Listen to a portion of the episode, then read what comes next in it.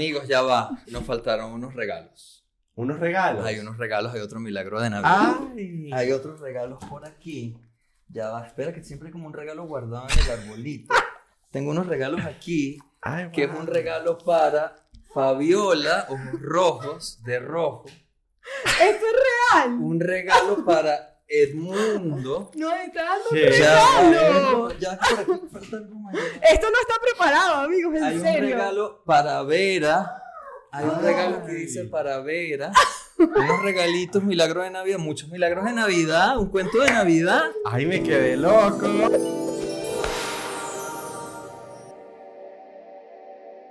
Este es nuestro último episodio de esta temporada. Eh, ¿Cómo lo se logramos. Yo siento que, me siento que eh, por primera vez he sido tan disciplinada. Totalmente, logramos algo nosotros que nos podemos distraer tan fácilmente. Miren, yo que estuve en un programa de liderazgo con Fabiola y que yo sé que ella tiene disciplina en carencia, eh, le voy a echar un par de flores para decir que gran, o sea, la razón por la que estamos aquí posiblemente es por ella. Por Fabiola, Fabiola ha sido muy disciplinada. Porque ha sido fastidiosita. Ay, amigos, me van a hacer llorar. Fabiola, Fabiola literalmente ha puesto sus manos, sus uñas y sus pestañas en este proyecto. Sí, y capaz una úlcera. Mi nombre es Edmundo Bianchi. Un- una úlcera en todo. Mi nombre es Fabiola Úlcera Moreno. Mi nombre es Israel, el niño andino Rojas. Ay, Dios mío. Miren, Y el arbolito de Navidad de este podcast. Bájate un poquito para que no se te corte la cara, ahí va. guirnalda. Ya Préndelo. está encendido, Ya está encendido. Ya está ahí estás encendido. completamente Está parado y se prendido. está cortando la cabeza. Tienes que bajarte un poquito no, más. esto no necesita más luz porque yo soy la estrella. de Ah, este está encendido. wow. Está hermoso. Wow, qué energía. Eh, wow. diseño de nuestra directora de arte, Maca. Gracias, gracias. Y que tam- también nos dio, nos trajo mira, nuestros sweaters. nuestros- Y decoró, decoró nuestro set para nuestro episodio de Navidad. Yo debo decir que yo estoy muy decepcionado de toda nuestra audiencia Ajá. que no se dio cuenta a lo largo de esta temporada sí. que en cada episodio, excepto en el de Faye, yo tenía ropa temática relacionada con el episodio. Ah.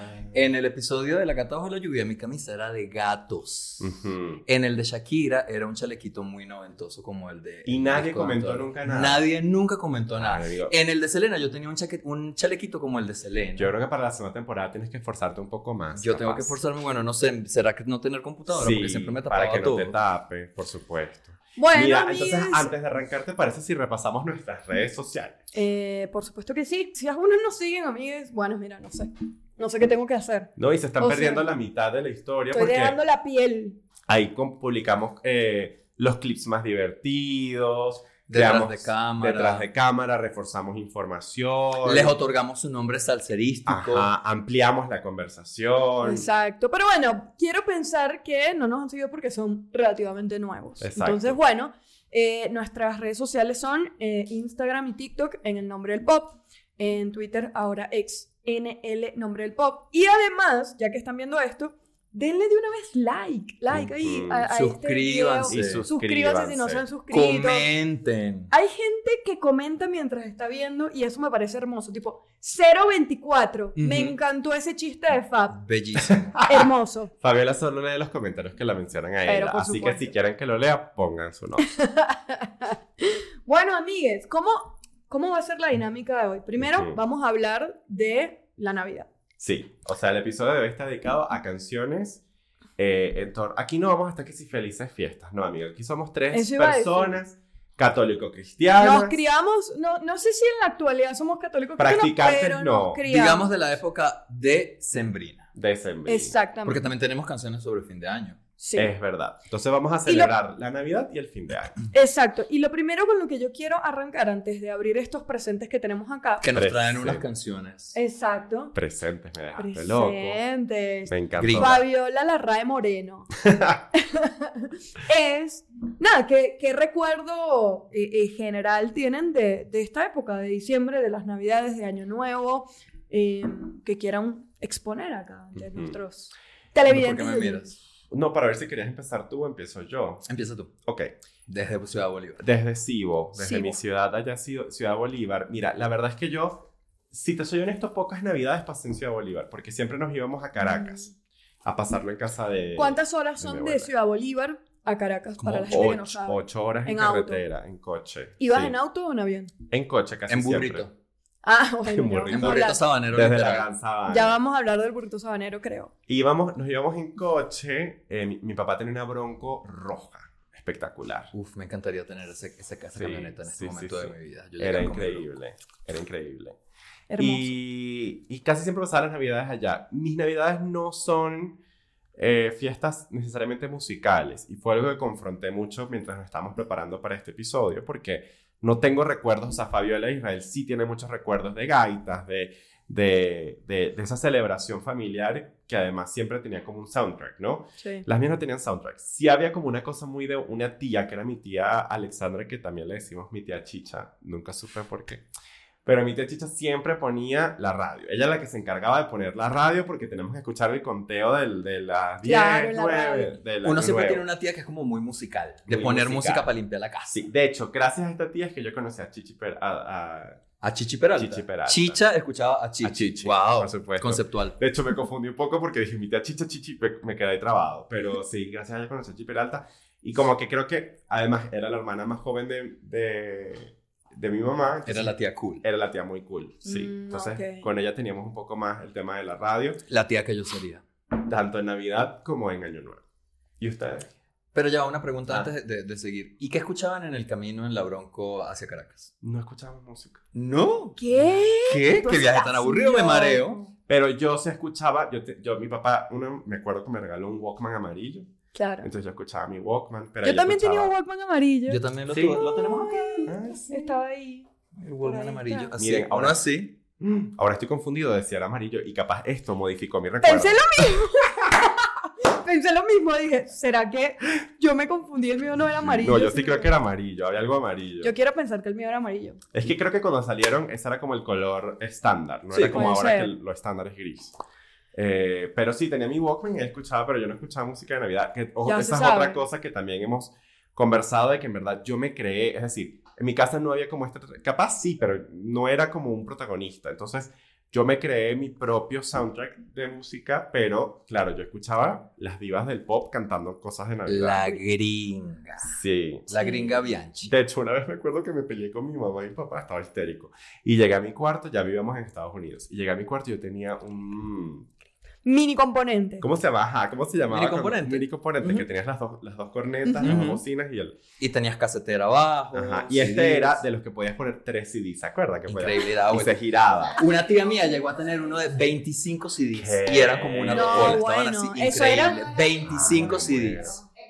Un Eso era equipo un de equipo de sonido. sonido. Un era una miniteca. Eso era una le metía una rocola. Saludos a mi tía Jenny. No, wow, que envidia la de tu tía, te digo. Pero el video tenía tres CDs. Entonces, uno de esos CDs, yo estaba, ¿sabes cuando llega esa escena de persona que llega y cierra la puerta, sí tira la puerta y pone la música a todo volumen y se pone en una esquina porque está molesto? Ajá. Eso es lo que debió haber sido mi selección musical. Mi selección musical fue el álbum de Cristina Aguilera de Navidad. Entonces yo así molestísimo y era Cristina Aguilera vocalizando. Entonces yo, Tú eres el meme. ¿No has visto el meme de un, de un niño frente a uno de estos radios que tenía para poner 3, 5 CDs y dice, yo frente a mi equipo de sonido eligiendo qué CD de, la diva, de las divas del pop iba a poner en el 5? ¿No lo has visto? No. Te lo voy a buscar. Lo vamos a poner aquí. ¿Tú? Yo, amigos, yo les tengo que confesar una cosa. A mí no me gusta la Navidad. Ok. No me gusta la Navidad. Yo soy súper grinch. Con eso me pone... Yo soy una persona por lo general muy melancólica. La Navidad me pone nostálgico. Ahora que estoy afuera, bueno, y siempre porque viví mucho tiempo en Caracas, lejos de mi familia, me recuerda que estoy lejos, pasé muchas Navidades lejos de mi familia. Yo crecí en un lugar en San Antonio del Táchira y en Maracaibo en los que las Navidades eran muy, muy alegres. Crecí en un lugar en los que la Navidad se celebraba en la calle. La gente sacaba mesas y ponía largos mesones, sacaban la miniteca, cerraban calles para hacer la fiesta de toda la calle. Los niños jugaban eh, afuera, sacaban sus juguetes para estrenar. Y cuando me mudé a Caracas, pues todo el mundo celebraba la Navidad de puertas hacia adentro. Claro. Entonces para mí era como un choque cultural súper raro, me parecían como, en cierta manera, súper, no sé, quizás un poco más tristes las navidades. Em, y ahora que estoy aquí, pues es como una muestra de estoy lejos de mi familia. Y además me parece que las navidades son como súper caóticas, hay demasiado tráfico, y la gente entonces deja de trabajar, todo el mundo está trabajando como a media mecha, pero entonces a la vez te están exigiendo como demasiadas cosas, me estresan demasiado siempre las navidades. Sin embargo, eh, cuando llega gente como para hacer celebraciones de Navidad, yo soy muy colaborador. Ujú, Y sí. cuando iba a mi casa, yo montaba el arbolito. Yo recuerdo que trabajaba en, en algún momento con mi amigo Augusto, colaborador de este podcast. Compartíamos una oficina Ujú. y yo estaba así como un, qué sé yo, 8 de diciembre trabajando y de repente llega Augusto, abre esa puerta con una caja llena de guirnaldas, velas, luces. Ah, para no decorar qué, la qué tal, oficina. A ¡Feliz. Navidad! Y yo le digo, ¿qué es eso? Vamos a decorar hoy la oficina de Navidad. Es que Augusto siempre fue muy godín, aunque no conocíamos la palabra godín. Sí. Pero sí lo era. Tal cual. Y yo, ¿qué? Vamos a decorar la oficina de Navidad. ¿Cómo no vamos a decorar la oficina de Navidad? Claro. y yo después armar una pataleta y Walter lo ayudé, pusimos música navideña y todo. Entonces yo soy muy incondicional, amigos, con la Navidad. Pero no me gusta. Y además pasa algo muy lindo, que es que eh, para el momento que ustedes estén viendo este podcast, nosotros vamos a estar pasando la primera Navidad en muchos años con Israel, porque Israel siempre se Me iba voy a Miami. a Miami. eh, y por primera vez va a estar aquí en, en México. Pero yo no sé si tú sabes o te acuerdas de que la primera Navidad que yo me quedé en Caracas, porque yo estudiaba en Caracas y todas las Navidades, obviamente, me iba a Ciudad Bolívar a pasar la Navidad. Pero la primera Navidad que yo me quedé en Caracas, la pasé contigo. ¿Verdad? Fuimos a cenar en casa de Robery. De Robert y, de, y Diana, y con Diana. ¿Con Dure. Diana? ¿Estaba Diana? Sí. Ah, no Dure. me acuerdo. No me acuerdo de Diana, perdón, Diana. Eres mi relación más estable. Ay, sí, Navidad. Yo, por el contrario, a lo que dice Israel, o sea, siempre he tenido muy buena relación con la Navidad, siempre, desde pequeña, o sea, mi familia, tanto por papá por mamá, hacían fiestas, o sea, tipo, gente de vestido largo, o sea, a ese nivel.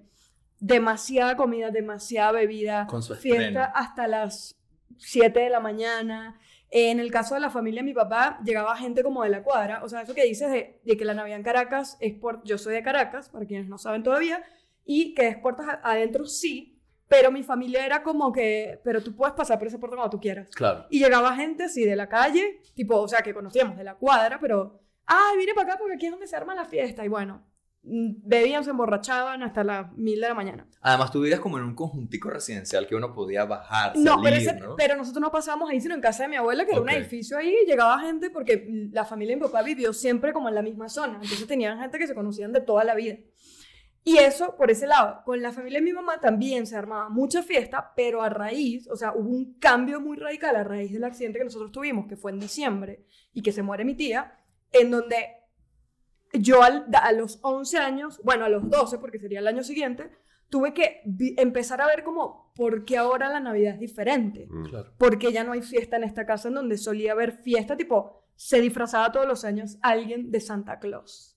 Mm. O sea, y era, "Ja, ja". una vez se disfrazó una tía y se, Santa Claus con, los- Con- con lo- la boca pintada. ¿Tú alguna vez fuiste a Santa, Santa no, Claus? era No, la Santa gente Claus. grande. Estaba Era la gente grande. Estaba muy chiquita. Pero fue- tuve que vivir eso, entonces de ahí en adelante se mezcló como que si paso Navidad con mi papá, con la familia de mi papá, era como la fiesta hasta el amanecer, no sé qué, pero si paso la Navidad con mi- la familia de mi mamá, era, o sea, tipo, muchas veces a las 12 ya todo el mundo estaba ¿Ah, sí? durmiendo, sí, tanto el 24 como el 31. Y nosotros, los primos, jóvenes, a medida que fuimos creciendo, como en la adolescencia, un día dijimos, bueno, ya, o sea, entendemos que hay un tipo de duelo que ustedes están viviendo y que no lo van a, no van a poder vivir esto más nunca de la misma manera, pero para nosotros es importante mantener la alegría de la fecha. Y también sería No. una manera muy linda de honrar a esa persona. Exacto. Entonces nosotros hacíamos la fiesta y hasta el sol de hoy como que le exigimos prácticamente a, a mi mamá, a mis tías, no sé qué, no, no, no, ustedes se van a vestir y vamos a comer y vamos a brindar. Ya no se hace esa fiesta, pero están ahí.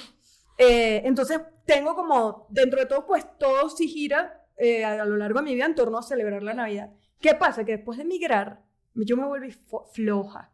Yo a- a- recién llegada, no, quiero arbolito, quiero decorar, no sé qué. Ya los últimos años ha sido de que, ay, no, qué hueva. Y el problema es que Fabiola monta el arbolito y ese arbolito lo dura dejo. hasta el año que sigue Me seco. a mí que viví con ella. Yo dejo ese arbolito ahí y yo, verga. Un año, un año, uno iba en agosto para casa de Fabiola y estaba todavía el arbolito de Fabiola. Bueno, porque estaba vivo por el toda- amor de. Dios. Estaba muertísimo. Y este año dije, ay, no, voy a comprar una planta de Navidad y ya está, porque ¿La me da hueva. No la he comprado todavía. Dije, voy llevar. a comprar. Voy a- Capaz ver, para cuando salga. Te llevas esta. Cuando, exacto. Te Me llevas la esta. llevo Tu y regalo. ya. Cuando salga este episodio, ya yo la seguramente la compré o no. Amigos, pero ¿qué creen? Santa llegó Ay, antes. Ajá. No sabemos si el micrófono registra eso, Israel, pero lindo, lindo esfuerzo. Bueno, Fabiola se lo monta en postproducción. Escucha, eh, Santa llegó antes, nos dejó unos regalos. Ok. Y algo me dice en mi corazón que estos regalos son en forma de canción. ¿Verdad? Entonces, yo creo que es el momento de abrir estos regalos y ver qué, qué se manifiesta. pues. Por favor. Voy a abrir esta Ah, que es la que Los tengo honores. más cerca de mí, ¿verdad? Que esto para nada está seteado, amigos. Esto es una sorpresa ¿Qué para le todos. habrá traído? Que lo abra. Que lo abra. Que Como con el amigo secreto cuando te obligan a abrir el regalo. ¡Qué Ay, presión! no, Mi amigo. Ay, yo tengo un encuentro del amigo secreto. Ahorita se los cuento. Porque además, ¿saben qué pasa? Que yo podía, me acuerdo de mi abuelo, mi abuelo cada vez que le regalaban algo era como, señor, por favor, cállese. O sea, mi abuelo, "Eh, aquí está su regalo, don Edmundo, y él abría, ay, otras medias, bueno. O sea, así, chama, frente a la gente, qué pena. Está bien, está bien. Hay que ser honestos. Hay que hay ser que ser honesto. honestos. Bueno, Bueno, abre ese regalo. a ver qué nos trajo Santa a los tres, porque este es un regalo para, Para los tres. Un regalo para los tres. A ver, Y para ustedes que nos están viendo y ay, escuchando. amigos, miren, Ay, Para ojalá- quienes nos ojalá están escuchando, para quienes nos están escuchando, sí, estamos abriendo unos regalos que están sobre la mesa y que tienen unas canciones dentro de las que vamos Gran a dirección de hablar. arte. Están envueltos A maravillosamente. de verdad. A Miren. Quisiera el volver así. primer regalo que acabamos de sacar de aquí, de como bien decía Fabiola, de una caja, el primer regalo que nos deja el Santa del Pop, ¿no? Ujú. Es burrito sabanero, burrito amigos. sabanero. El burrito sabanero. Excelente canción para empezar. Con mi burrito sabanero voy camino de Belén. Me Amigos, encanta. ¿A dónde, lo- cuando uno dice el burrito sabanero, ¿a dónde los lleva? La infancia. A Ciudad Bolívar. No, al colegio. La infancia, el colegio, cantando tipo, con mi burrito sabanero. Y ese cuatro desafinado. Sí, Ring, tic, total. ring, tic, ring. Recordamos que Fabiola toca el 4. ¿Ustedes alguna vez participaron en un acto de Navidad donde tuvieron que bailar o cantar esta canción? Pero- Todos. disfrazarse de niño andino. Todos, amigos, yo no solamente participaba en todos los actos del colegio, mi mamá era Te parte metía. del comité organizador. Hay un video. Irma, un saludo a Irma. Eh, me voy a desviar a un momentico de Navidad, pero me voy a ir al carnaval, porque en Venezuela el carnaval se celebra, amigos. Es importante. Espectacular. En la temática de ese año, y ay, en verdad, súper incorrecta, pero la temática de ese año era de torero. Y yo era el padrino. Entonces, Perdón, claro, yo Tenía era torero. torero. Claro, pero lo que voy es que ve lo que viene a continuación. Eh, parte del acto era eh, que alguien, que además Estaba fue- disfrazado de toro. estaba disfrazado de toro. Entonces en el video sale mi torear. mamá trayendo al muchacho con la piñata, porque le hicieron como una piñata de toro. Claro. Y yo que era el padrino, yo tenía que hacer Torear. la cosa. Ese Pero- muchacho debe sufrir de estrés postraumático. Claro, pero amigos, yo lo hice increíble. La gente estaba anonada. Ya tú mostraste ahí. Esa es la foto fotos. preciosa que tú tienes de torero también, De torero. con tu traje blanco de de torero. torero. Mi mamá participaba en todo. Entonces, en diciembre, casi siempre, hacíamos además el, el, nacimi- el, el pesebre, el nacimiento. Entonces, yo era José. Me acuerdo que Roberto, Pero era un nacimiento viviente. un nacimiento viviente. Lo hacían en tu casa. No, en el Ah, en el colegio. colegio. En el colegio. Entonces mi mamá era la organizadora y yo era José. Eh, me acuerdo que Roberto, mi amigo Roberto, era el bebé. Saludos a Roberto. El bebé, el niño. Feliz Dios, Navidad, porque, Roberto. Además, amigos, el niño Dios, eh, Roberto, era rubio, Claro. ojitos claros. Porque si algo tiene la Navidad latinoamericana y específicamente la venezolana es que el niño. Jesús no puede ser No, oh, negrito, negro ni de Tiene que ser blanco. blanco, Sí. ojos azules. De Bueno, hecho, ¿cómo mi mamá, mamá- mi mamá dice, cuando ella se encuentra un bebé blanco, ojos azules, pelo amarillo, mi mamá dice, Es el niño Dios. es un niño Jesús. Un saludo a Marlene. Ahí Feliz se Navidad, a mi Marlene. mamá que ve fielmente los episodios, no, lo- no me dejará mentir en los comentarios de YouTube. Sí, Fabián era un niño Jesús. Claro, para ella, imagínate, fue a un niño Jesús, ella se le hizo su sueño realidad. Yo, La- la ovejita negra del PC. Tú, la, la mula y el güey. la ovejita caída. La ovejita caída del Ay, me PC. encantó. Mira, tu Pero canción. entonces sí, burrito sabanero, además, es muy loco y lo hablábamos antes de empezar a grabar porque, wow, la presión sobre este burro, amigos. Eh, con mi burrito sabanero voy camino, de, camino de Belén. O sea, este burro tenía que atravesar el océano, amigos. ¿Cuánto iba a durar? Ese Esa, burro persona iba a llegar la- a Belén a ju- en junio. Ese burro iba de la sabana venezolana A Belén. A a Belén. Belén. Siguiendo a esa estrella. Dios Ajá, mío, ajá. pobre burrito. Ajá. Pero Es- ese es el burro que uno necesita para moverse en el mundo, porque con esta crisis. Amigos, necesitamos un burrito así, te digo. ¿Cuánto costará el pasaje con un burrito sabanero para llegar a Belén? Nosotros que queremos ir a Buenos Aires el año que viene. Y amigos, yo no, sé, yo no sé si ustedes saben lo que nos están viendo, pero el burrito sabanero es una gran canción navideña aquí en México, muy conocida. Y yo hice el ejercicio de preguntarle a mis amigos mexicanos, ok, para ti, ¿qué es un burrito sabanero? Porque esta canción fue compuesta por un venezolano. Esta es una canción venezolana de todo. Entonces ellos dicen, no, o sea, me dicen como que nunca me había detenido a pensar. Que O sea, no era sé una qué es- sabana. que es de la sabana. Claro. Una amiga me dijo, ¿pero por qué? Porque cargaba sábanas. Ah, Las, las sabanitas de tigre que uno usa para el frío. El burrito tenía todas las sabanitas de él tigre encima que la pesó pesada. de tigre. ¿Tú puedes creer? ¿Y qué es una sabana? ¿Tú que creciste en una sabana? Amigo, la Gran Sabana, un parque nacional, tesoro del país. Yo crecí muy cerca, nunca fui. Yo tampoco fui, lamentablemente, Yo porque no nunca es fui. barato ir a la Gran Es súper Sabana. caro ir a la Gran Sabana. En aquel momento no era Clase tan obrera. caro. En aquel momento no era tan caro y siempre había muchas familias y gente que se iban como en caravana. Y entonces se, se- se escribían detrás en la camioneta que decía De Ciudad Caracas Bolívar para la Gran pa' la Sabana. Gran Sabana. Imagínate, de San Cristóbal para la Gran Ujú. Sabana. Llegué a ver yo en algún momento. Pero en aquel momento era muy rústico ir a la Gran Sabana. Ya Ujú. hoy por hoy hay unos hoteles. O sea, Hay unos hoteles como el, el Lavado de Porque dinero. además, como que irse a la Gran Sabana implicaba tipo. O sea, yo lo sé. pasarroncha. Exacto, Sí. y como tener una condición física en Sí. específico. Mi tía, que, que eh, ha entrenado casi que desde que nació hasta su- la actualidad, mi tía, tipo, me voy a la Gran Sabana, porque como que empezaba a entrenar más. Y yo le preguntaba, tipo, ¿por qué entrenas tan? Que me voy a la Gran Sabana. Y yo, Esta ¿y es qué? tu tía la que está papiadísima. Ajá, o no está papeada, pero digamos, está dura a Papeada pesar es de que... estar mamado. Exacto.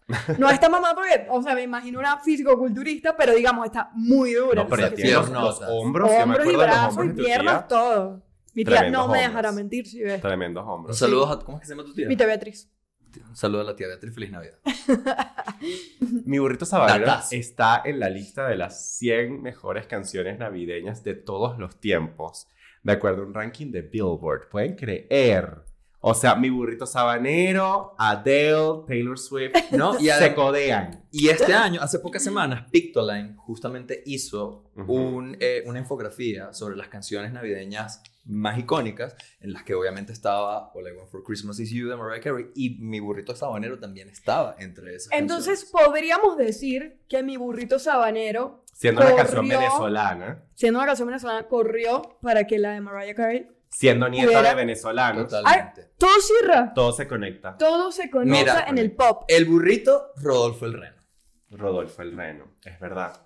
No lo había pensado, Ajá. claro, porque nosotros no tenemos renos en Venezuela, Nosotros tenemos tenemos, renos, son tenemos burros. burros. Nosotros no cantamos Rodolfo el Reno. Claro, O sea, la con conocemos. mi pero- reno O sea, sabane- no pega. No, igual suena la de era Rodolfo el Reno. Claro, pero eso para, sabanero para es un nosotros. concepto ajeno.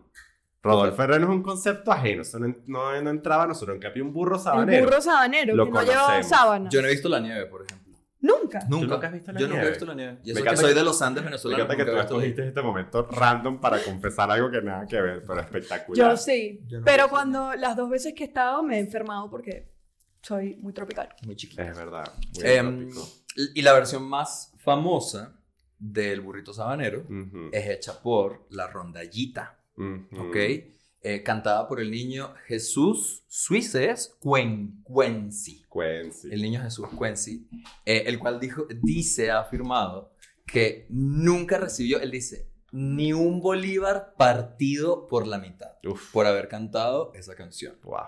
Y además, como dato curioso, él cuenta que a su papá, después del éxito del burrito sabanero, una vez le ofrecieron que él entrara al grupo Menudo. Y su papá la rechazó. Y él dice, mi Yo papá sé lo que es seguramente eso. le, le- le faltó viveza porque mi vida seguramente sería muy diferente si hubiésemos Me identifico demasiado con Jesús porque a mi papá le ofrecieron entrenarme a mí para ir a las Olimpiadas con natación. ¿En Y serio? mi papá dijo que no, porque se me iba a deformar el cuerpo. No. Y a las mujeres no se le podía deformar el cuerpo. No te puedo creer. No. Soy la historia del burrito sabanero. Le acabo de hacer la cruz a tu papá. Pero tú nadabas muy bien. Yo nadaba espectacular, muy rápido, porque tenía era pequeñita y me movía Claro. muy rápido en el agua. Tengo otra historia donde perdí una competencia de natación porque no me habían enseñado a agarrar bien la respiración, pero eso se los cuento en otra oportunidad. Fabiola, te conozco desde hace 20 años y me estoy En enterando. todos de- los episodios les cuento algo interesante sobre mí. ¿No será que tú estás inventando No. cosas? Puedo le- les voy a dejar foto de cuando me ahogué en la natación. ¿Y, y- Aquí. te- tienes fotico así? No. Porque estaba niña. Porque... ¿Y ahora nadas? Claro, yo nadado muy bien. Ah. Claro, Bueno, sin pero. embargo, por una vez casi me ahogo en Cancún y Fabiola estaba dormida en la En Bueno, pero a ver, nado. No soy Baywatch. No eres Pamela. No Anderson. soy CJ. Pamela Anderson, yo corriendo en cámara lenta a rescatar el mundo. Qué fuerte. Mira, abrimos Mira, la siguiente canción. Antes Siguiente de abrir canción. la siguiente canción, quisiera decir que Ricardo eh, Quincy debería grabar una, una Ricardo sabanero. Quincy o Jesús. No, Ricardo Quincy. Ah. Ricardo's version. Un, Rica- un mi burrito sabanero, Ricardo's version. Ricardo's ¿De dónde Y yo saqué Jesús? reclamar el, el, el, las ganancias de esa canción. Amigos, primera vez en este episodio que Edmundo hace referencia a Taylor Swift. Hay que beber. Hay que beber. Hay que beber. Cada vez en este episodio que hagamos referencia a Taylor Swift, Shakira, alguno de nuestros exes, tenemos que beber. Bueno, O sea, no lo será cual- la última. Lo cual indica que vamos a salir de aquí bien. ¿Quién abre la- el segundo regalo? Y Yo- tú te lo paso. Voy a. ah, este. Haga los honores. Yo quería elegir, no me dejaron Dios elegir mío, pero esto aquí. es como, mira, esto a. Esto está tan seteado que a uno ni lo dejan elegir. Mira, esto es como Miss Venezuela, comprado. Ok. Aquí me salió este. Porque hay varias dentro. Ya va. Me pueden sostener acá. Tenemos que hacer un La pretend volvemos a to be poner, la shocked. volvemos a poner. Ahí va. Eh, la que me tocó es los peces en el río. Pretends to be shocked. Wow, me encantó. Pero mira cómo beben los peces en el río. Pero mira cómo beben por ver a Dios nacido. Los peces en el río. Amigues. Cómo beben los ¿Ustedes peces conocían esta el canción río. antes de llegar a México? No. Yo sí. Sí. Sí. Ay. Y ¿Por la- qué? ¿Dónde la escuchabas? A ver. A ver, esto va a sonar, obviamente, Israel Ay. haciendo el comentario alternativo, pero eh, hay un artista que en paz descanse, llamada- canadiense, no, llamada Laza de Cela, que se murió. Y ella tenía un disco, porque ella es de raíces mexicanas. Y tenía un disco que se llamaba La Llorona, un disco maravilloso. Si no han escuchado el disco de Laza de Cela, escuchen ese disco. Eh, y tenía una versión de Los peces en el río, que es mi versión favorita de esa canción. Pero mira cómo beben los peces en el río. Pero mira cómo beben por ver a Dios nacido. Pero yo pensaba que quizás era una canción tradicional y cuando me mudé a México, descubrí que Los peces en el río en México, it's Beben. a thing. ¿Pero A beben o no beben?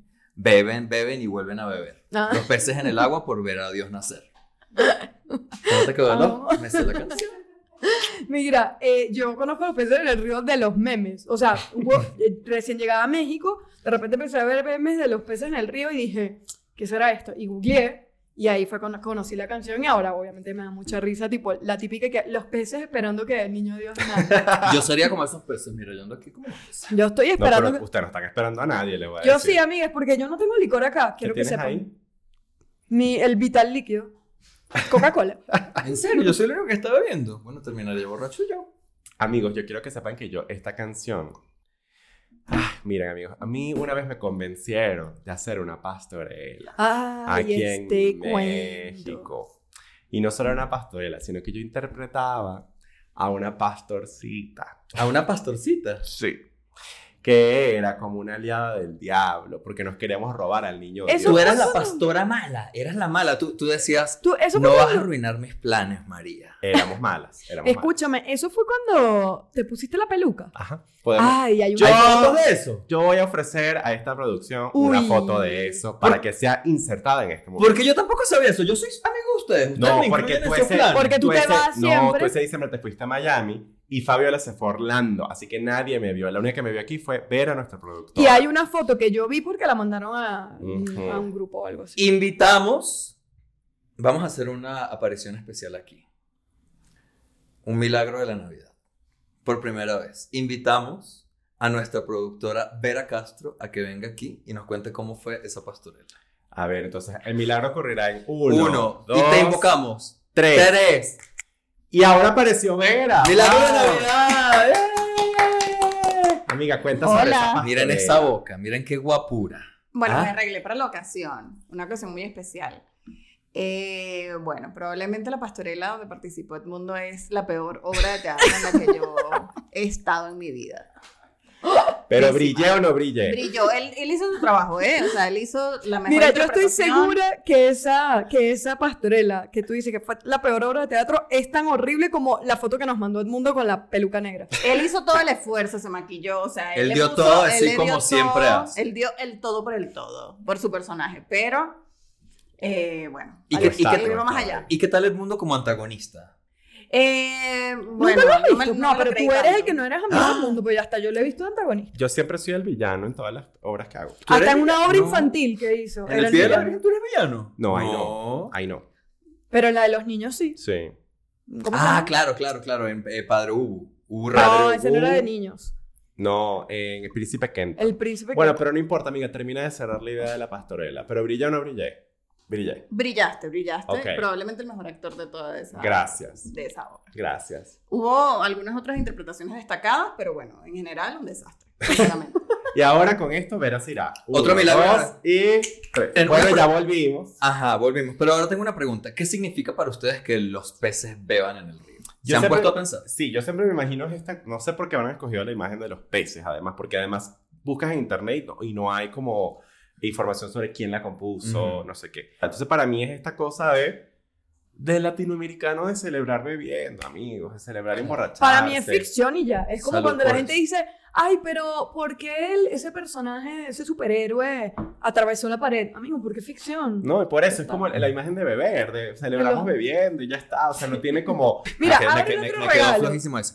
Eh, Mira, pero, no, ya hay una cosa muy interesante en la letra de esta canción, Ajá. regresando al tema del niño Jesús de ojos Yo azules. estoy como los peces beben. Que es que la canción dice, los peces en el río dice, la Virgen se está peinando entre cortina y cortina, los cabellos son de oro y el peine, de, plata, fina. Entonces aquí la Virgen no solamente es blanca, sino es millonaria. Y no solamente pare, ella también se peina y se, Se peina. Como, Ella terminó de parir y dijo, me va a peinar. como aquí". las mujeres que paren y de repente tú la ves en las fotos increíbles. porque Maquilladas. Maquilladas, así, la Virgen María. La Virgen María. Exacto. Entonces esta Qué canción no solamente eh, alimenta la idea de que la Virgen era blanca y además millonaria, sino que tenía que estar blancocentrista. impecable. Sí, Para un impoluta. Impoluta. Una expectativa más de la mujer. Entonces sí, abrimos otro regalo. Otro Te regalo. toca Te Israel. ti. Me toca a mí. Te pasa. Pero del mundo no nos deja elegir los regalos, marico. Esto es una dictadura. Pero es que yo te lo quiero pasar. La dictadura de la Navidad. Dios mío. Te ¿Y qué quiero pasa si yo quiero el otro? ayudar. Después te quejas que no te paso nada, que no te ayudo. No, Dios La, mío. la, la Navidad dictatorial. Uy, Dios. A ver. Vera se ríe. De la dictadura, la Navidad de la dictadura. Wow. Wow, esto me toca profundo. Me toca profundo. Si, profundo, este, profundo. si esto se hiciera en Venezuela, no podríamos decir la palabra por usted. El regalo eh, musical que nos trae la Navidad es una canción muy emotiva. Mm. Toca una vena muy melancólica en mí. Faltan cinco para las 12. Mm. El año va a terminar. Mm. Me voy corriendo a mi casa a abrazar a mi mamá. Faltan cinco para las doce, el año va a terminar. Me voy corriendo a mi casa a abrazar a mi mamá. Uh, Qué duro. Qué loco que te tocó. Sí. ¿Qué, no, es, no es mentira lo que estoy diciendo. qué approach, qué, qué acercamiento tienen ustedes hacia esta canción? No tengo una- un vínculo emocional con la canción. Eh, hace poco Camilo hizo un cover de esta canción. ¿Ah, sí? está en su Es verdad, es verdad. Las campanas de la iglesia están sonando, anunciando que el año viejo se va. Y le quedó muy linda. Le quedó muy sí, le linda. quedó muy bonita. Esa Eh, casi que fue la primera vez que la escuchaste en tu vida. no, sí, ya la había escuchado antes. Camilo tiene un disco de Navidad, ¿no? No. No, ¿No? la incluyó en su álbum. ¿Ah, sí? No me acuerdo si es de adentro para afuera o en mis manos. Sí, en uno de sus ar- Pero sí está en uno de álbumes. sus álbumes y es la última canción del álbum. Eh, esperábamos que la cantara. Él vino, de hecho, al concierto. Su concierto fue en diciembre. Esperábamos que la hubiese cantado Hubiese allí sido lindo. y no la cantó. Pero no sé, igual, bueno, recuerden que yo tengo poco, poca relación emocional con las canciones de Navidad y de fin de año. Fabiola, tú. Eh, para mí, desde mi infancia hasta la adultez, o sea, porque también la cantaban en los actos de Navidad del colegio. Mm. Era como la parte donde las mamás lloraban, obvio, Ay. tipo. Pero también eh, recuerdo varias Navidades en donde la- las- las fiestas en casa de mi papá se dividían como la parte tradicional, que era gaitas y aguinaldos, como esta, eh, antes de las 12 y después de las 12, bueno, ya venían los sets, salsa, merengue, no sé qué, ¿sabes? Ya todo, eh, pero toda esta parte emotiva era antes. Entonces sí, era como el momento de, además justo cerca de, la, de las 12, porque la ponían en la radio, me acuerdo. Sí, Como siempre que- por lo general, tú a 5 para las 12 pones la radio y, Y en todas sonando. las radios está sonando Exacto. En mi familia era así como que falta media hora para las 12, vamos a poner la radio. Y entonces, las campanas de la iglesia están sonando. Y uno ahí, ay. Además que tiene unas campanitas que son súper tristes. Entonces, ese es como el, el- el vínculo, pero, digamos, a mí no me... Como que no, no...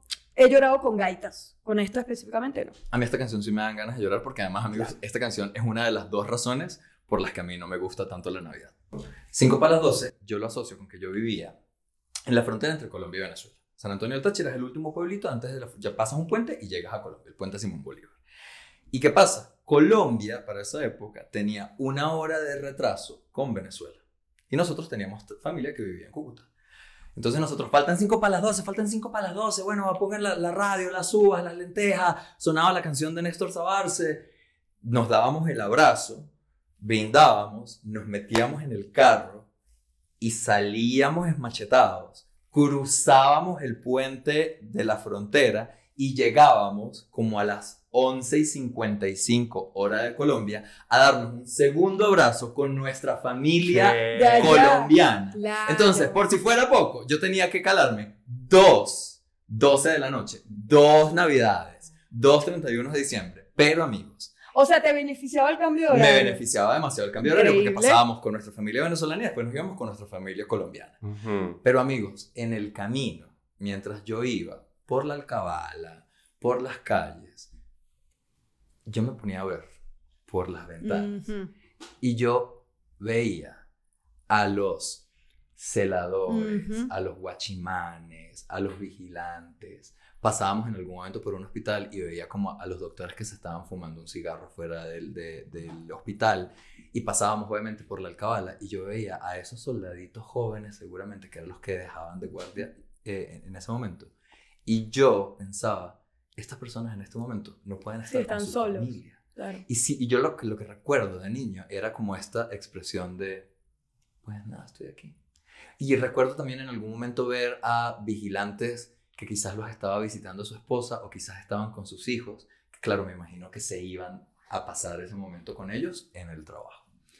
Años después, mis papás tuvieron un estacionamiento y teníamos que cuidarlo nosotros. Claro. Y en esos días, mi papá y mi mamá les daban como el día a los que trabajaban en el estacionamiento y lo cuidábamos nosotros. Entonces nosotros como familia tuvimos que en algún momento hacer y ser esa Ese imagen que yo vi claro. tantas veces en la parte de atrás del carro cuando íbamos para. Ay, amigo, Y me lo asocio encantó. con todo esto. y me da mucha Claro, por eso no te Me gusta encanta la esta Navidad. historia. ¿Les parece si pasamos a la siguiente canción? Sí. Ok. Edmundo es el que sabe la distribución Ya de los me acuerdo, regalos. ya no me acuerdo. Entonces, Yo creo que no es Yo creo que no es esa. este, creo que toca este.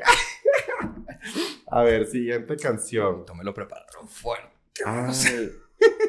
Amigos, bueno, tocará. Miren, el, regalo, el siguiente regalo en estas cajas eh, que nos trajo aquí el pop, el, el Santa del Pop, es las cuñas navideñas venezolanas. Uf.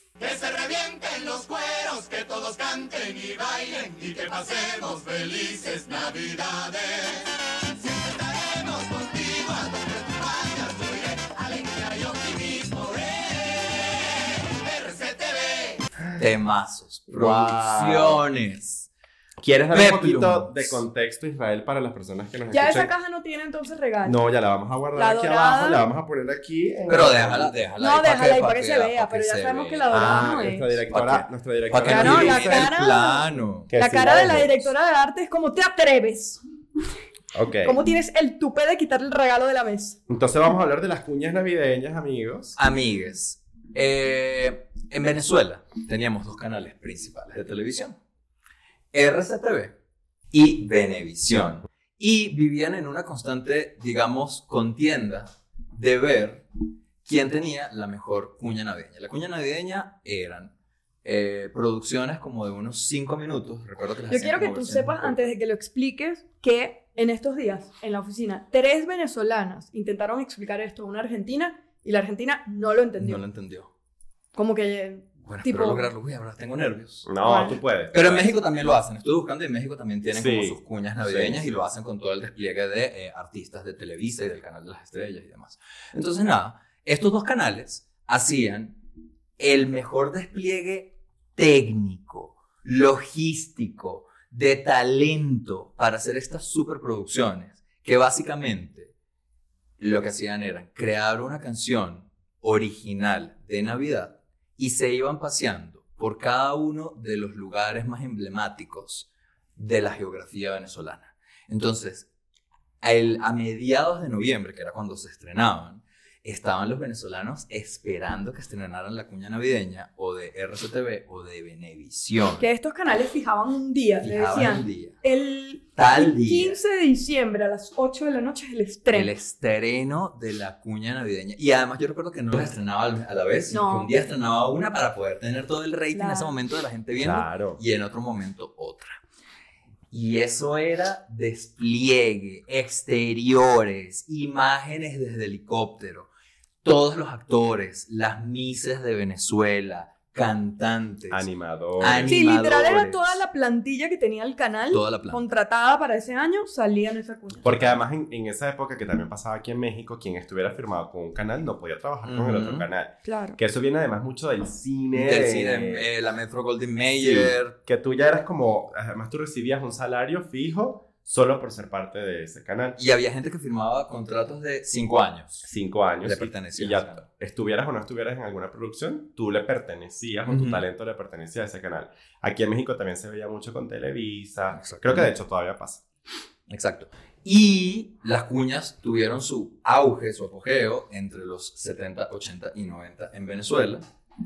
Decían que era un despliegue increíble, que pasaban hasta mes y medio grabando todas estas cuñas. Y después de esa época, tuvieron un cambio en cuanto a temática y tenían una temática mucho más social, de protesta, de crítica a lo que estaba pasando en Venezuela.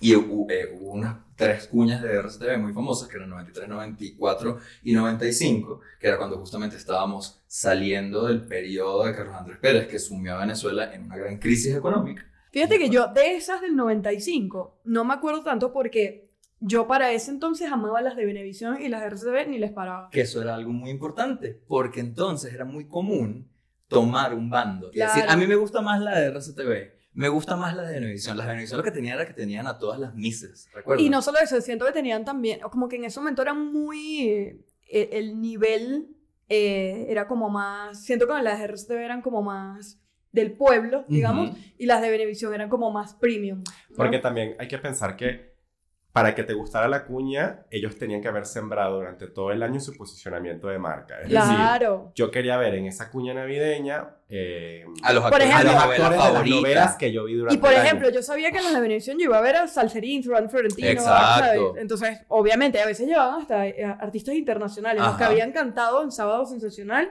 fijo, estaban. Que además pasaba algo muy interesante con las cuñas, de que, que sumaban a cantantes, y obviamente los cantantes espectaculares, pero ponían actores que no cantaban. No pero Sí, cantaban malísimo. nada. Pero retomando lo que estaba diciendo, a partir de la cuña que habla de lo de la vaguada de, de Vargas, De Vargas. La, la vaguada fue en el 98. Nueve. La- eh, no, eh, 98 99, 99. 99. Esa es la del 2000. Y esa es la del 2000, claro. Entonces, yo, por ejemplo, te, a raíz de esa, a mí me empezaron a gustar más las de RCTV y fui dejando de lado como las de Venevisión. Ah, sí. Porque era como, no sé, hacía más clic. Empezó a salir más gente en RCTV con la que yo hacía clic. A mí, por ejemplo, cuando sale por primera vez Erika de la Vega en RCTV.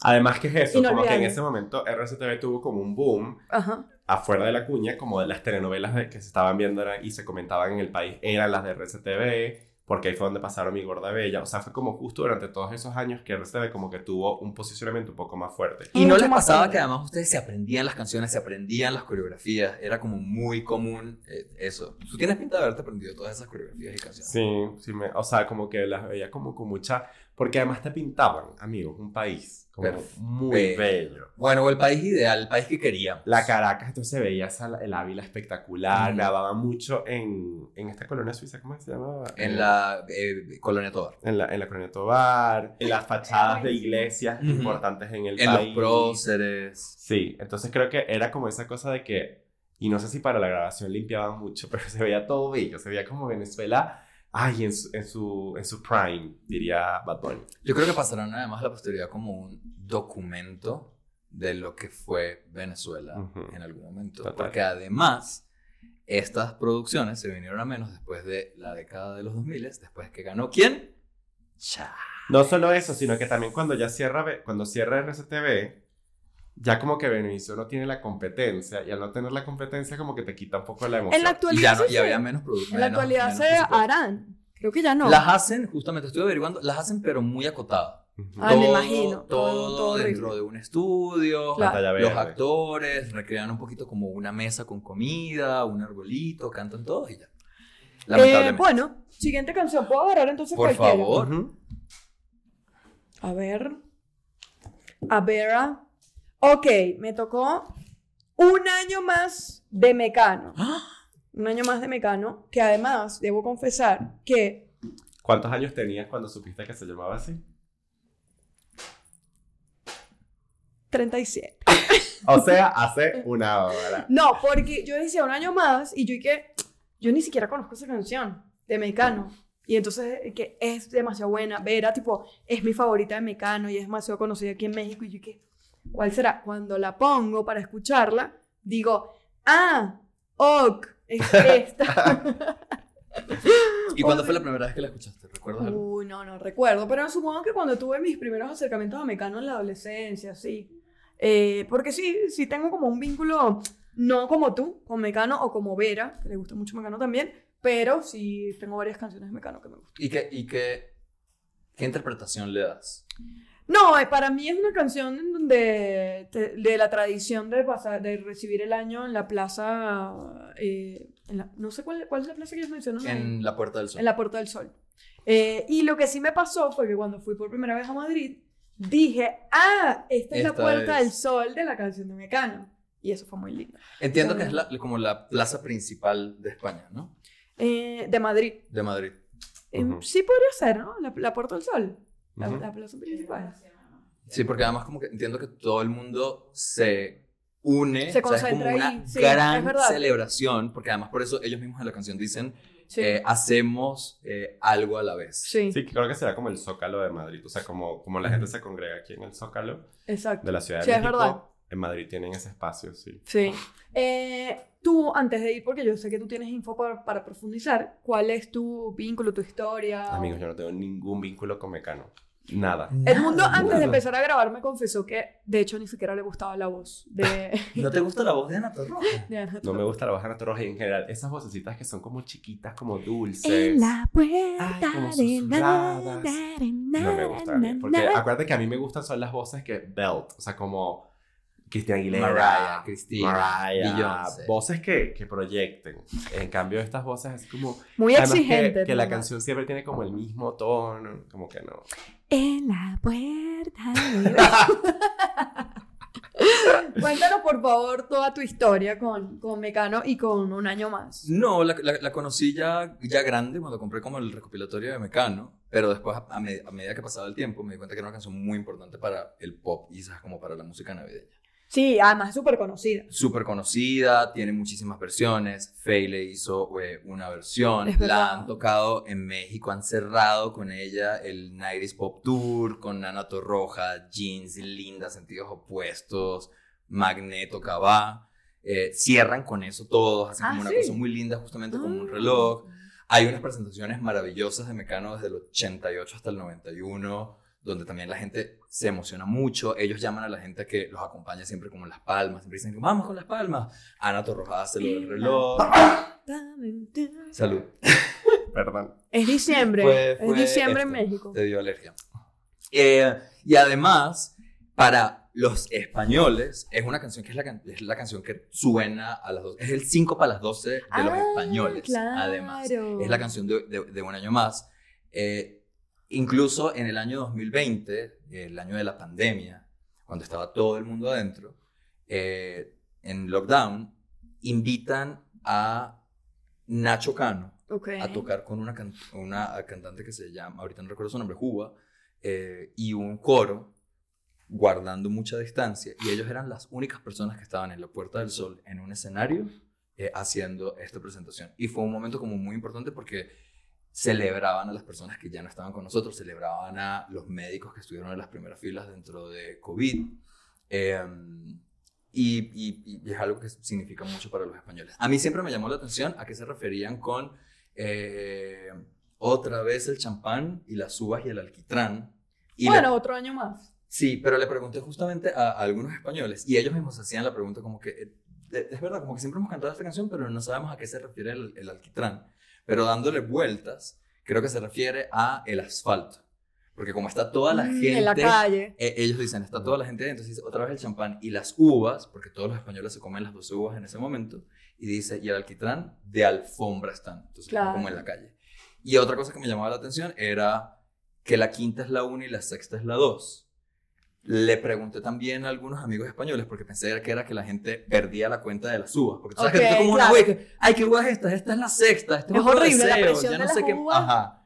Y resulta que el reloj de la Puerta del Sol tiene primero un sonido que se llama de el cabestrillo o algo así. Después suenan cuatro campanadas que se llaman los cuartos. Clum, clum, clum.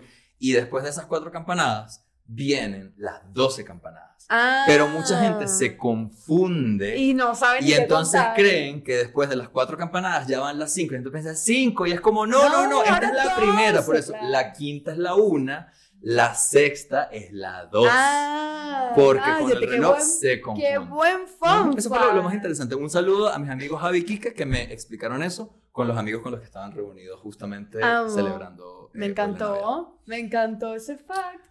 Yo también quedé hoy como, ah, mira. Mira, busqué alquitrán, a- a- alquitrán en, en Wikipedia, en verdad lo usan para tantas cosas. Sí, sí, sí. Imagínate. Yo en algún momento también pensé que era que seguramente mucha gente estaba fumando mientras celebraban. Y ellos me dijeron y que sí, debe ser el tabaco. Pero Puede como dicen, la- eh, eh, la- eh, las uvas y el alquitrán de alfombra están. Digo, no, pues claro, se refieren al asfalto. Es que hasta, hasta se usa para la psoriasis. Imagínate. Mira, el último. ¿Queda una canción? ¿Queda una canción? ¿Ya? ¿Ya? Nos queda una Eres tú el que canción. la tiene que agarrar. ¿Yo? ¿Cuál es? Creo que está en esta caja. O capaz en esta, no sabemos. ¿Quién sabe? No, creo que esta no es. No. Ah, sí. Ah, sí. A ver. ¿Sí? Tu género favorito. no, acuérdate que el, el favorito es la, el- la salsa. Bueno, tu segundo género favorito. Puede ser. La gaita zuliana. Te olvidaste del negrito, tu maracuchito. Ajá. Cuéntanos de la gaita No, zuliana. empieza tú. ¿Qué tienes para contar de la gaita zuliana? De la gaita zuliana, bueno, yo crecí en Maracaibo, eh, que es Además eso, tienes esa la, la región, la región de Venezuela de donde proviene eh, esta este, este género musical. Pero la gaita en, en- en el Zulia es súper importantísima. De hecho, Suena todo el año la gaita. eh, suena todo el año. Hay gaitas sonando todo el año. eh, para quienes nos están escuchando, viendo, eh, las gaitas por lo general suenan muchísimo en Venezuela. Es como que, bueno, ya empezó las navidades cuando empiezan a, eh, a- suenan- empiezan a sonar gaitas por toda Venezuela. Pero en Maracaibo hay gaitas todo el año. Y Qué sobre sabroso. todo tipo de temáticas, no solamente navideñas. Siento que con la gaita pasa que hay gente que la amas o la odias. Sí. Como que hay gente que, tipo, yo tipo, me encanta, me hace llorar, no sé qué, pero por ejemplo, tenemos amigos, yo tengo, conozco gente que es y que, Dios mío, ¿por qué existe esto que suena tan horrible? Y no es que suene horrible, sino que es, es ruidosa, pues Sí. es un género ruidoso. O sea, es la realidad como la salsa. Pero. ¿Cómo pero la bueno, describirías a la gente que no es de Venezuela? La gaita. Ujú.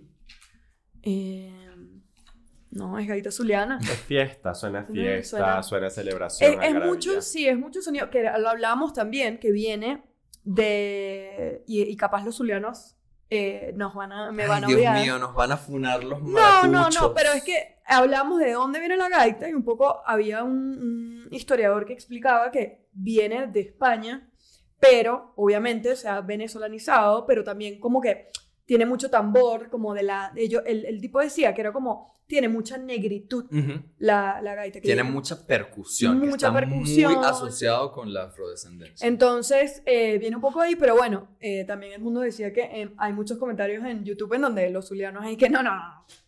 La gaita es del Zulia. Vergación, nosotros queremos esa verga. yo, Sí. yo pensé en imitar el, el- ¿Qué?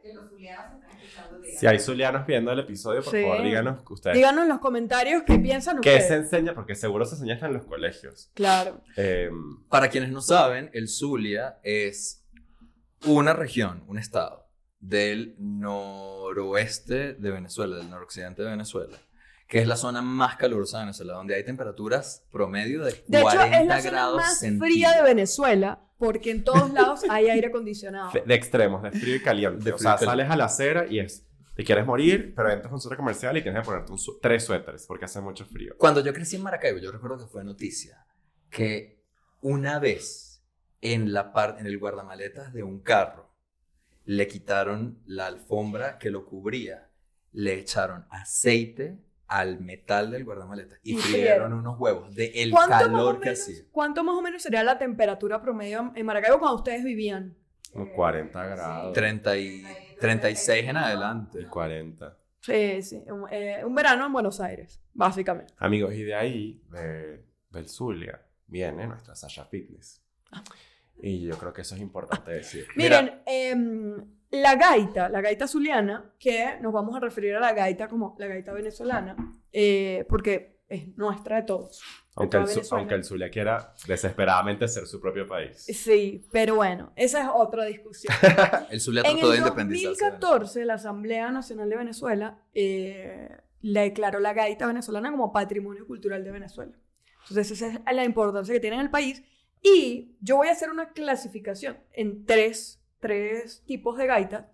Y me van a perdonar los, los puristas de la gaita. Esto es una clasificación personal.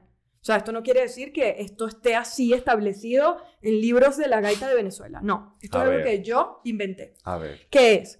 Hay un tipo de gaita que es como la gaita de la hermandad, de los amigos, de celebrar el fin de año entre amigos, ¿no? Entonces, yo tengo dos ejemplos que son eh, una gaita que se llama Amigo, que literal a mí me hacía pensar en, los ami- en mis amigos a fin de año. ¿Cómo es que dice eso? Amigo en esta noche, madre, bueno.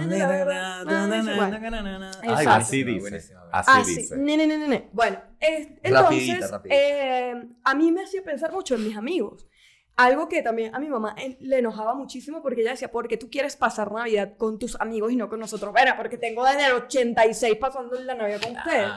Y fue muy loco porque mientras pensaba en eso decía, decreté tanto pasar Navidad con mis amigos que ahora siempre la paso. Aquí está. Y ahora digo, tipo, me gustaría pasar Navidad con mi familia como el año pasado, no sé qué, pero igual es súper lindo pasar Navidad con los amigos. Totalmente, que Entonces, son nuestra familia. Esa gaita dice, eh, tiene una frase muy linda que a mí me gusta, que es, y el tañir de las campanas y el sonar del cañonazo me hace pensar mucho en ti, amigo, que quiero darte un abrazo. Y eso me Mm. parecía muy hermoso, porque yo decía, coño, veo a mi familia siempre y me gustaría pasar Navidad con mis Claro. amigos. Pero bueno, en la adolescencia era imposible. Y tengo otra referencia que además evidencia el machismo, que es de una gaita que se llama Venga un abrazo, que también es de abrazar a tu amigo antes del, del, del fin de año, y dice, compay, que es una forma corta de decir compadre, venga un abrazo, que esta noche el año se termina, a las 12 lo espero en la esquina para que brindemos, para que brindemos. Entonces ahí se repiten unas cosas y después dice, no me diga que va a empezar a llorar. Siéntase alegre de estar vivo en esta hora, eso me parece hermoso, y después dice, que el hombre macho no llora. ¿Cómo vas a llorar en fin de año, chicos, si tú eres un hombre, si tú eres un macho? ¿Cómo tú te atreves a llorar?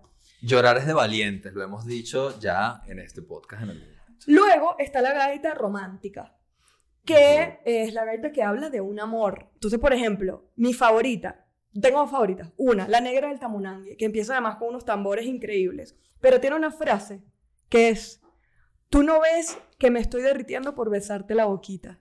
Uf. Uy, Yo, yo creo que te amo. ¿Hace cuánto no me dice alguien Yo, eso, yo quiero que alguien me lo diga a mí. Yo lo, yo lo he dicho, pero yo quiero que alguien me, me diga, tú no ves que me estoy derritiendo por Y, besarte y la que te lo boquita?" diga así, viéndote la boquita. Y que me Pero, guste, uf, claro, porque si me lo Pero es que tú sabes no. qué pasa, que no, no va a pasar porque nosotros somos, todos los tres somos boca fácil. Somos boca Nadie fácil. está derritiendo porque estamos nosotros y que no, no me beses. Nosotros sí queremos Amigo, o sea, Qué tú no ves que me- diciendo cositas Te comí la cara. Claro, pero lo que voy es que uno eh, me estoy derritiendo. Bueno, ve, o sea, como que Sí, sí, sí, total. Y además yo siento que nosotros somos personas que damos la impresión de tomar la iniciativa. Nosotros somos los que decimos ese tipo Es, Es verdad, verdad, es es verdad, es verdad. Luego, el otro, el otro ejemplo es Sin Rencor, que es una de las gaitas Uf. muy más famosas, que además es una despedida a una relación, a un vínculo, sin rencor, literal. Y eh, hay una frase que me gusta mucho porque empieza como que narrando como la- las cosas que recuerda el amor, pero dice como, eh, empieza, le doy gracias al Señor por haberte conocido. Y tú ahí dices, bueno, wow, esto es una canción de amor, pero después dice, además, o sea, narra lo que le dejó, pero también dice, además de sufrimiento, desilusión me dejó.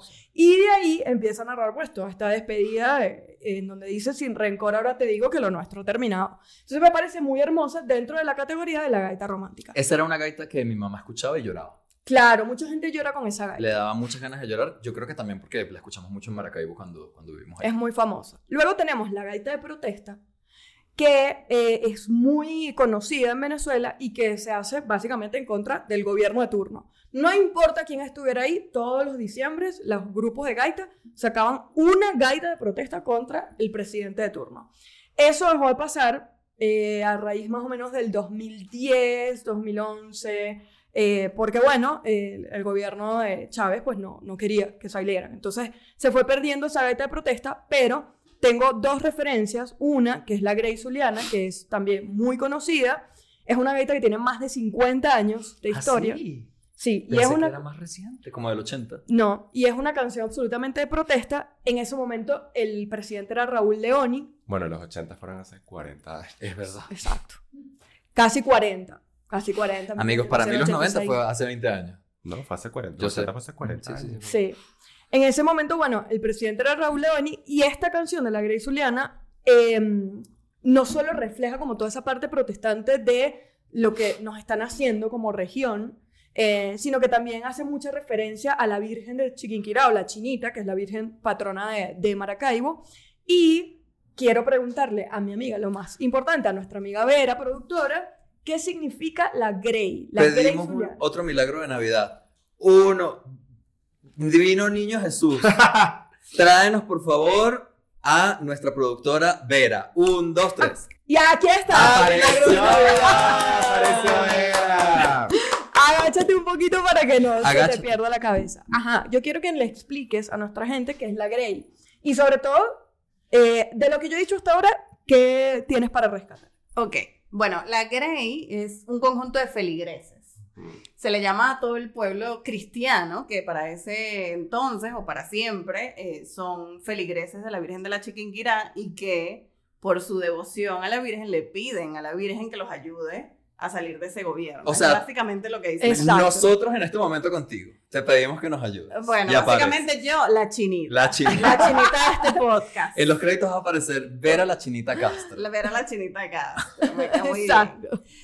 Y yo sumaría a la clasificación que tiene Fabiola. Me falta una. Ah, Ah, no, mentira, no me falta. No. No, tengo ya una tres. canción, tengo las tres, pero hay una canción, una gaita, que yo digo que no entra en ninguna de estas tres clasifica- Ajá. clasificaciones, que es la gaita onomatopéyica. Un género per se. Un, Bueno. ella es un género per se, porque la gaita y yo, y yo la jalo con mi categoría. La, la gaita onomatopédica, literal, dice así. Son puros sonidos onomatopédicos, no dice nada. Por fin una canción que se acertaron la letra. No dice nada. Yo hago un pedacito que el cantante de esa gaita pega como un grito que sea Entonces, en esa clasificación está esa que queda por fuera, tipo, yo voy a hacer mi propio género. Pues no, pues realmente yo creo que la gaita nomatopoyeica forma parte de un género que sí está bastante eh, desarrollado. Yo creo además que la, no estoy segura de esto, seguramente habrá gente que sabrá mejor que, que yo lo que voy a decir a continuación, pero yo creo que la gaita eh, en general sí es una herencia que tenemos de pronto España, pero porque viene además de que yo tengo la teoría, y seguramente esto está muy bien respaldado en algún lado que yo no he consultado, de que de toda la herencia española que nosotros tenemos en Venezuela, específicamente el Zulia, tiene mucha influencia andaluza, mucha influencia del sur de España. Por el acento que tienen, por el voceo, por, el, por, por, por su eh, idiosincrasia, por, por, por todo lo, lo, lo regionalistas que son, además. En el, en el Zulia dicen vos, o sea, en vez de Ajá. decir tú, dicen vos. O dicen uno- estáis. Son varios, varios estados en el, en el país, en Venezuela, que, que vocean, pero específicamente en el Zulia es como el más popular, el acento más marcado. Pero Eh, una de las cosas que me hace creer que esa herencia proviene específicamente de esa región es porque en España, en el sur de España, son como muy arraigados a, a esta cultura del arte y a la, a la- como a la declamación y a Ok. tener esta, esta eh, conexión con el arte, eh, eh, con la música en específico. Y en el Zulia pasa igual. Pero además eh, hay un estilo de gaita que va muy, mm, muy pegado con la esencia de la gaita, que es la gaita tradicional. Hay gaitas que están dedicadas simplemente a rescatar cómo es la gaita tradicional. Exacto. Ahí yo creo que puede entrar la gaita onomatopéyica porque es una gaita 100% musical en su letra, aunque no la tenga, y su música, bueno, que sí la tiene. Y también está más recientemente esta de la voy a tocar a pie, que lo que hace Ah, es no nombrar constantemente qué es la gaita tradicional. Y hay, Ah, una, hay ok, un- claro. una lista de canciones eh, eh, de gaita de gaita zuliana que hablan acerca de cómo tiene que sonar la gaita. Claro. cuáles son los instrumentos Exacto, que- y lo resaltan tipo, es que así es que Ajá, suena la gaita, y gaita, aquí sí es que la Esto sí gaita. es gaita. Es como una tiradera de gaita. Y un- Pero, y, y esa misma gaita incluye eh, como instrumentos más modernos, pero Claro. eh, hace referencia a eso. Y yo quiero sumar aquí también que algo, una, algo muy lindo que hace Fabiola con la clasificación es que ella habla de básicamente a quién se la puedes dedicar. Ujú. O se la dedicas al gobierno, Muy o se la dedicas a tu amigo, o se la dedicas Totalmente. a tu pareja romántica. Pero, y aquí me corregirá Vera como experta que ha sido convocada a este, a este episodio, Como la eh, chica. la gaita también tiene cosas dedicadas al país, Ujú. tiene cosas dedicadas a ciudades, Sí. tiene cosas dedicadas a monumentos del de el puente, por ejemplo, La Virgen. Claro. Y también está muy dedicada al tema religioso. O sea, Y hay, otro, hay otro también- componente que es esa cosa de dedicada a esas eh, entidades, que de hecho creo que una de las que también se celebra mucho es a Santa Lucía, eh, que es la, la San de los- Benito. La patrona la- de los ciegos, ¿no? Es también de la vista. No sé. No estoy tan segura, pero es mi santo. No Bueno, el 13 de diciembre, además el cumpleaños de Taylor Swift. Esa es la conexión con Taylor Swift. Ay, perdón, perdón, lo revelé. Y Trago, hay que asociada. Hay que productora porque a Taylor. Adita Odre. Y además de mi santo. Así que demasiados motivos para celebrar. Demasiados motivos. Y otra- bueno, cosas que se mencionan, mucho los santos, mucho el hecho de estar lejos y volver al terruño, a la tierra, a estar con la familia. A la nostalgia. La Por nostalgia. eso es que en ese lejos. elemento de cosas dedicadas está al, al amor, está dedicada al amigo, está dedicada a la familia, está dedicada a monumentos, a, a cosas que tienen que relacionadas con el país, está dedicada también a la memoria. Sí. Hay canciones que, se, que, que yo creo que también eso habla mucho de cómo nace la gaita, porque la gaita nace como un género musical primero y después sobre eso se montaba una suerte de improvisación. Entonces, desde esa improvisación siempre ha sido desde lo que, está, lo que forma parte del colectivo, lo que, es- lo que se está hablando en la calle, lo- de lo que siente la- el, el intérprete. Y en algunos momentos está siendo atravesado por amor, en algunos momentos está siendo atravesado por injusticias sociales, Sí. en algunos momentos está atravesado por el simple que además si hay alguien que quiere a su país y que quiere a sus monumentos y que quiere a su, a su, a su tierra es el zuliano.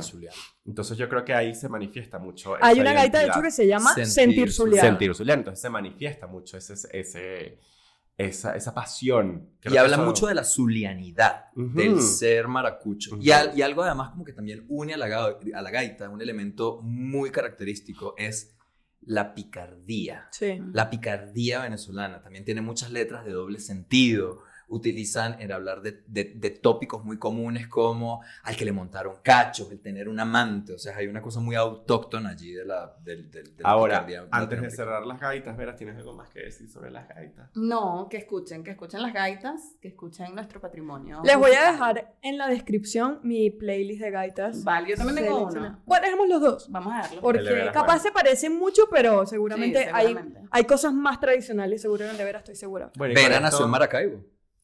¿No? No, Ah, no, ¿no? Maracaibo, vivió en Maracaibo. Estudié. Estudió en Maracaibo. Por favor, perdón. decoro, decoro. bueno, con esto despedimos a Vera. Uno, dos, Dos, y... tres. Volvimos. Bueno, amigues, eh, Con esto hemos llegado al final. ya Ah. dimos un paseo, digamos, por la música eh, navideña venezolana y Latinoamérica. ¿Qué quieres ¿Qué Amigos. Porque esto es muy gesto tuyo. Amigos, ya va. Nos faltaron unos regalos. Unos regalos. Hay unos regalos, hay otro milagro de Navidad. Ay. Hay otros regalos por aquí. Ya va, espera que siempre hay como un regalo guardado en el arbolito. Tengo unos regalos aquí, Ay, que es un regalo para Fabiola, ojos rojos, de rojo. ¡Esto es real! Un regalo para Edmundo. No está dando un regalo. Ya, por aquí me falta algo mayor. Esto no está preparado, amigos, en Hay un serio. regalo para Vera. Hay un regalo que dice para Vera. Unos regalitos, milagros de Navidad, muchos milagros de Navidad, un cuento de Navidad. Ay, me quedé loco. Lo abrimos.